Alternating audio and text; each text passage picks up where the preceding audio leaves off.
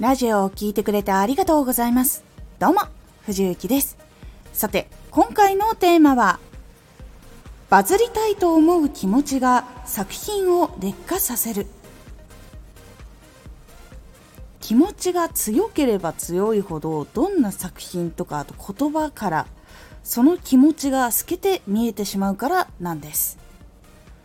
このラジオでは毎日19時に声優だった経験を活かして初心者でも発信上級者になれる情報を発信しています。それでは本編の方へ戻っていきましょう。人はこう稼ぎたいって思っている人を避ける傾向があります。こう服とかお店で見てる時に話しかけられるの避けたりとかあとはチラシ配っている人路上で配っている人を避けたりとかあと訪問販売とかそういうのが嫌だったりとかそういうのあったりします。それってやっぱ買ってほしい商品買わせに来たんだっていう風に思っているしそれが伝わるとなおのことをやっぱり自分が必要なものでなければやっぱり買いたくないから嫌だったりっていう風になるのが多いです。なのでこうバズりたいっていう気持ちもちょっとそういうところに似ていてなんかこうこれやったら当たるんでしょっていう風に作ったんでしょっていう風にこう拾われてしまうっていうのが多いんです。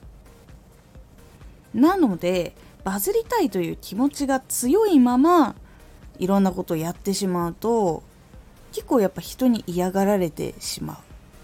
というのが実はあります。なのでどれだけいいのを作ってもその気持ちがあるだけで人は嫌悪感を覚えてしまう。っていうのがあるのでもう作品の質を大きくその印象によって劣化させてしまうっていうのが起こってしまいます。なのでバズるとか稼ぐっていうのは自分がこうやれる技術をこうこれだったら人の相談に乗ってその人の背中を押してあげられるかもしれない。これだったら自分でもできるかもしれないとか自分は資格もしっかりとって実務経験もあってだからこれだったら人の役に立てるかもしれない。って思って始めたこと。でそれが相手に届いてその相手がこれがあってよかった。っっていうのがどんどんどんどん積み重なっていく。その結果でバズったりとか稼いだりとかっていうところにつながっていきます。なのでバズる稼ぐは先にない方が本当はいいです。それもちろんいつかバズりたいとかちゃんとこの活動で食べていけるようになりたいって思うのはもちろん大事なことなんですけどそればかり優先してしまうと作品が相手のためにしっかりとこう工夫ができていなかったりとかっていうところにやっぱり出せばいいやになっちゃったりとかいうところになってしまうので質が落ちてしまうっていうことがあるので一番大事なところを